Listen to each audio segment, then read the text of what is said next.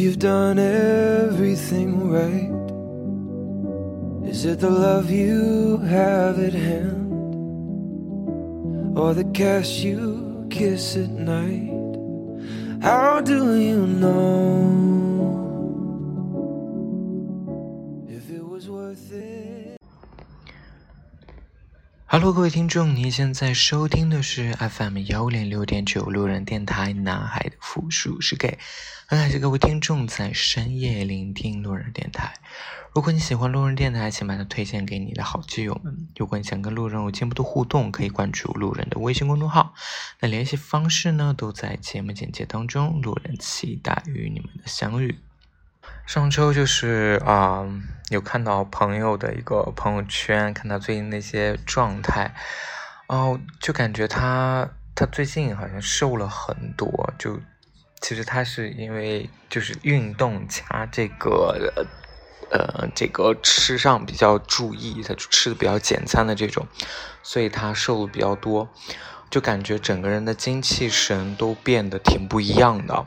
然后，嗯、那天从照片里面看出来，就感觉他就是，就现在就是变成一个小鲜肉的这种感觉，所以我那天就就是开玩笑的说，我觉得这是我见过你现最好的一种状态，就是跟你可以在这个现在的这个状态下，就是好好去谈个恋爱，我觉得应该会很受欢迎。然后也是在就是这次跟他对话当中，他就问我最近都在干嘛，我就说其实父母在这边就主要都是跟父母一起生活，其实也没有特别多的其他的这种社交娱乐活动。然后后来他就讲到，就说他觉得现在很多的，就是他因为现在在上海嘛，所以他就觉得现在很多很多的这个同志啊，或者不是说包括现在的年轻人，其实大部分就是都在为自己而活，就是对父母、对家庭的这种关心程度其实是不够的，就跟父母之间其实是缺少这种互动的这种交流的这种方式，这是这种意愿。然后前不久呢，我刚好也看到一个一篇文章，就写的也挺，我觉得是写的挺，怎么说呢，就是挺挺让人有感触的，所以我特别想在这儿跟大家一起分享一下。那这个这篇文章呢，其实是啊我在豆瓣上无意当中看到的，它它它是挂在某一个 tag 下面，它这个 tag 叫做成家前后你是如何与父母相处，为父母尽孝的。然后呢，这个故事是这样写的：我以前看到一个杀猪的老板，老是对他爸大声吼，就很讨厌他。每次爷爷要去他家卖猪肉，我就拉着不让去，说他不是好人。我爷爷问我为啥，我说他老是骂他爸爸，老师说了，这个人是不孝顺，是坏人。我爷爷说，你老师讲的是道理，没有错，但是日子不是按道理来过的。以前的老人可以吃上肉，就是儿女孝顺。平常说话，就算是有孝道，也是正常说话，没事儿拌嘴几句。老人糊涂了，但儿子也会急眼吼两句，大家也都理解，都是人。哪天有点心烦的时候，憋着憋不住了，大家会不觉得他不孝顺，孝不孝顺得看他给他老爹吃什么。我说，就算是吃山珍海味，他也不能凶自己的爸爸呀。我爷爷说：“夏，你这就是孩子的想法。一家子过日子，生计都在大人身上，回家还得哄完老人哄孩子，累死了人，这人哪能挺得住啊？这人呐，有多大力气做多大事，他自己养家就累得要死，这时候不丢了爹妈，自己活就是孝顺。再说了，儿子。”小时候不懂事，爸妈哄两句也不记恨，咋这爹妈老了不懂事了，儿子大大声说两句就不行了，这不是不伦理吗？我说不对，不是这样，我爸就不骂你，我也不骂我爸爸，他为什么要骂他爸爸？爷爷低头看了看我，眼神特别复杂，感叹了句：“你可是少先队呀，咱们祖国未来的接班人。”我就更糊涂了，问爷爷：“我是接班人怎么了？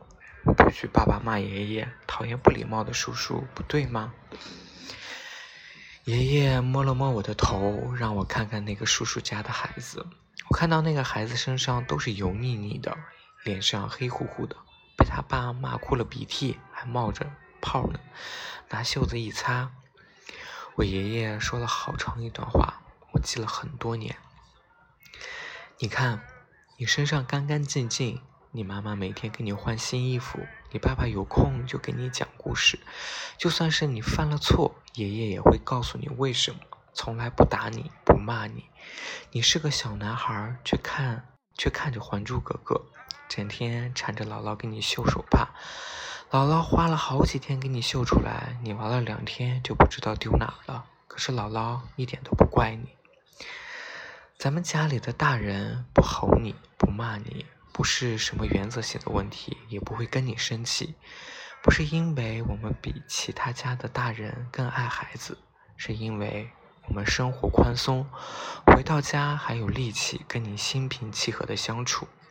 可是你看那个卖肉的叔叔，他每天都得割到一整头猪，那么累。有几次我还看到他肩膀上贴贴着膏药，一天忙下来又累又疼。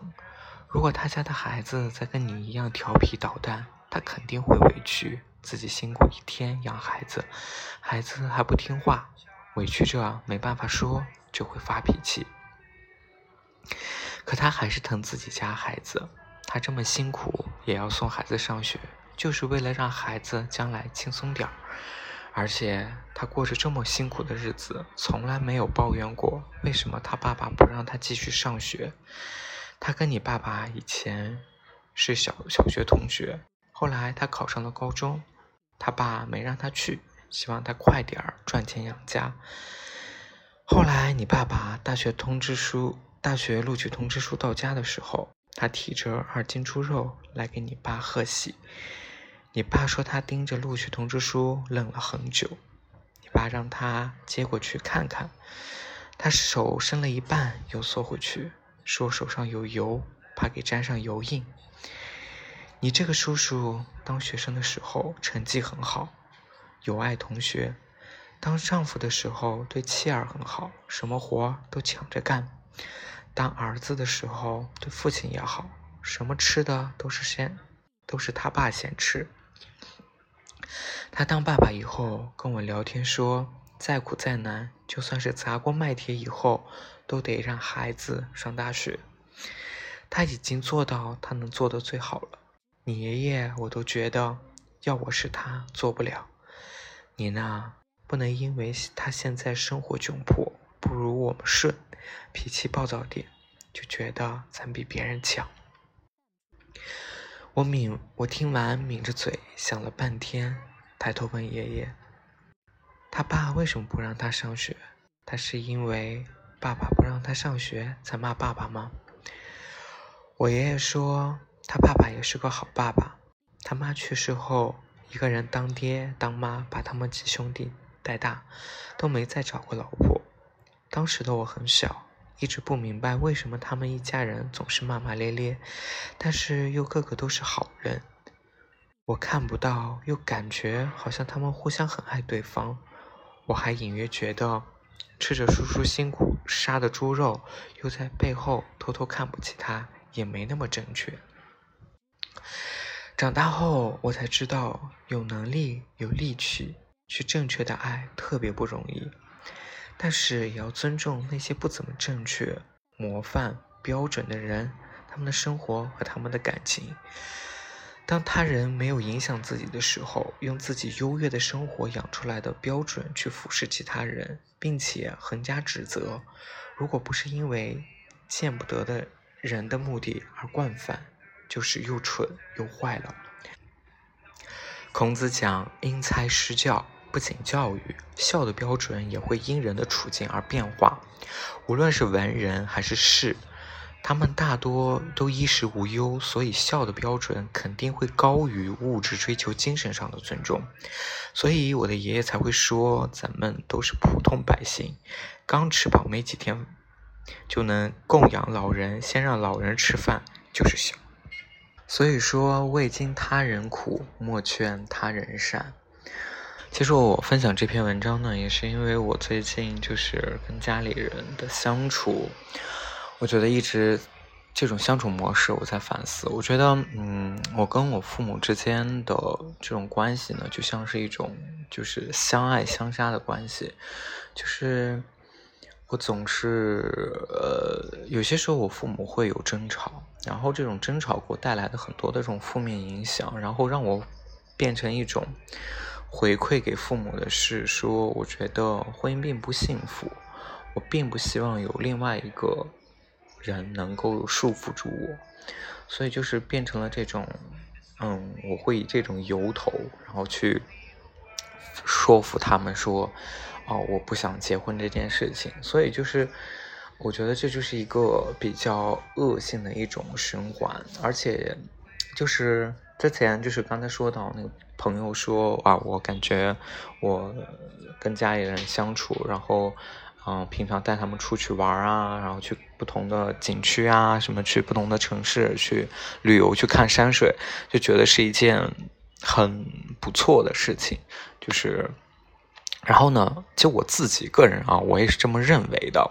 直到后续呢，就是有一天，就是我有另外一个朋友，嗯，他他说他。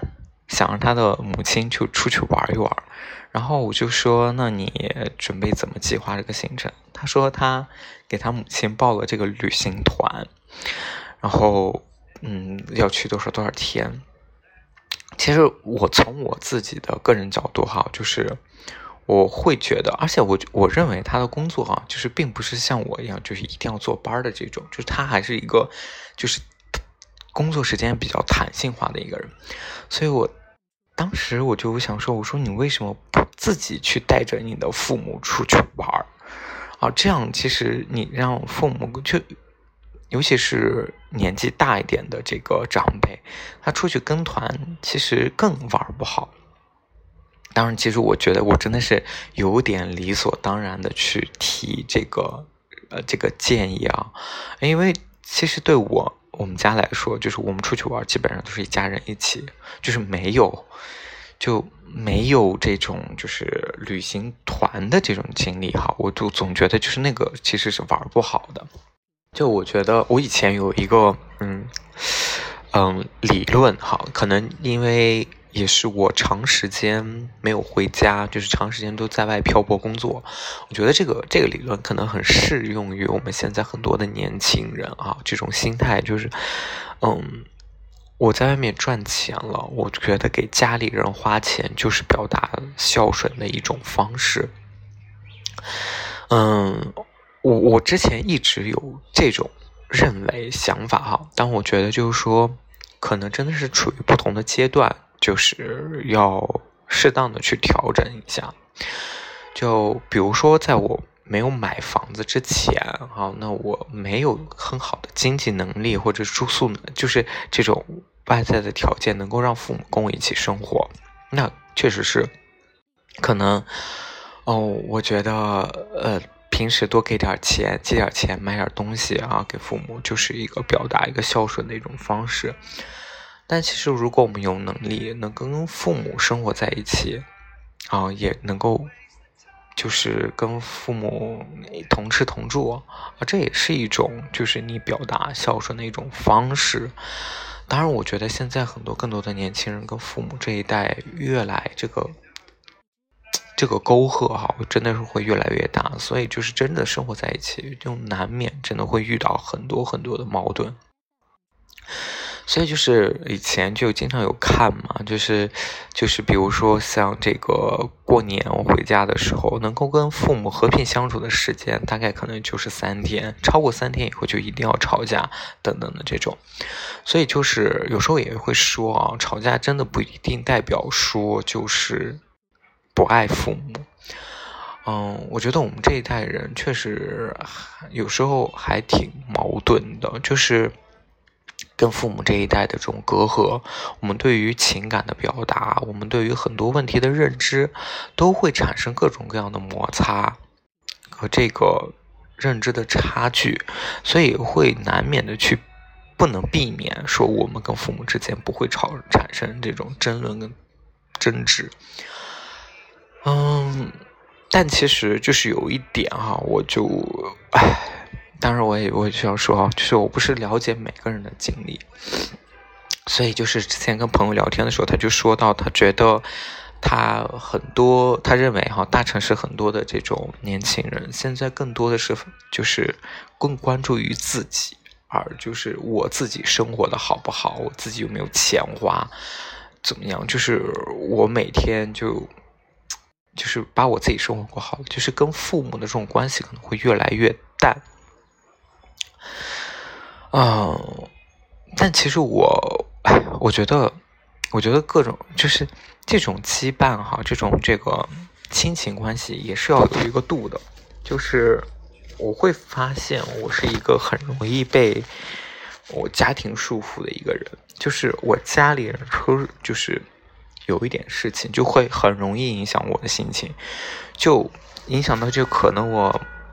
就是工作没有办法专注啊，然后我的心情很低落啊，等等的，就是这也会造成我对就是，哎，就是我比较难以控制自己的这种情绪，就太容易受影响了。嗯，所以其实我觉得，所谓的孝道，所谓的跟父母的这种交流的沟通方式，嗯。我们彼此都需要去成长，都需要去不断的去提高自己的这种这种沟通能力啊，去表达我们对父母的这种爱。当然，我我说哈，就是嗯，并不是所有的家庭都是幸福的，所以并不是一定说你要要求说你一定要爱你的父母哈。我觉得这也是一个非常不对的理论。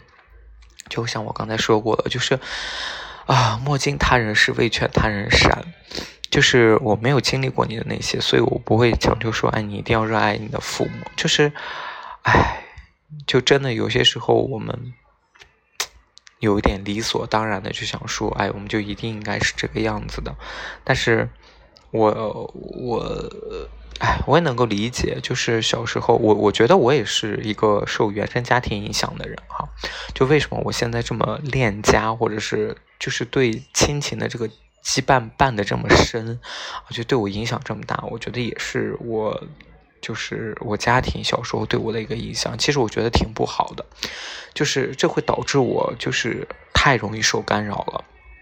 我现在有些时候啊，就是我就感觉受干扰到，就是有些时候真的是没有办法正常的去处理自己的情绪，就这种情绪真的是太过悲伤的时候，整个人就是木的，就是唉，所以就是我觉得就是，所以我们或多或少都会受原生家庭的影响，然后这种影响呢，真的会在不自觉当中会带给我们潜移默化的这种。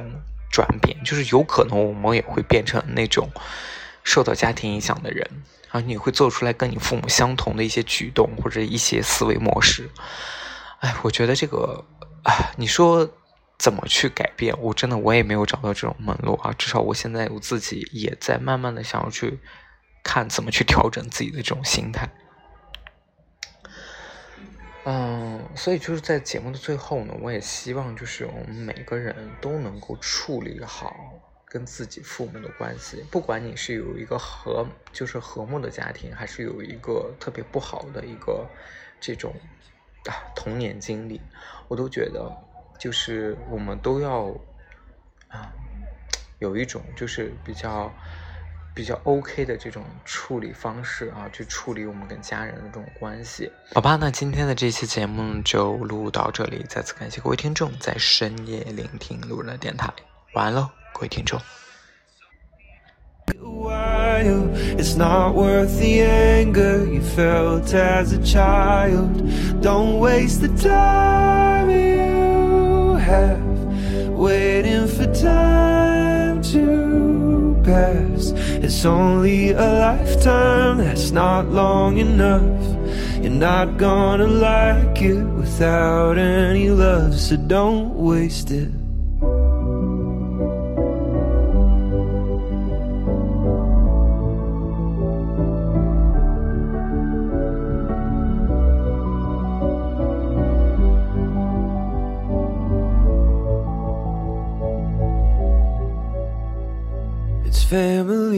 Friends, and that's the truth.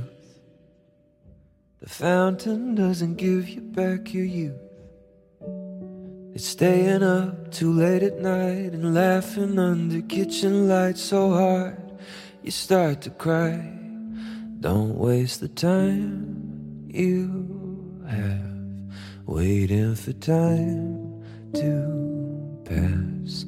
It's only a lifetime, that's not long enough. Not gonna like it without any love, so don't waste it.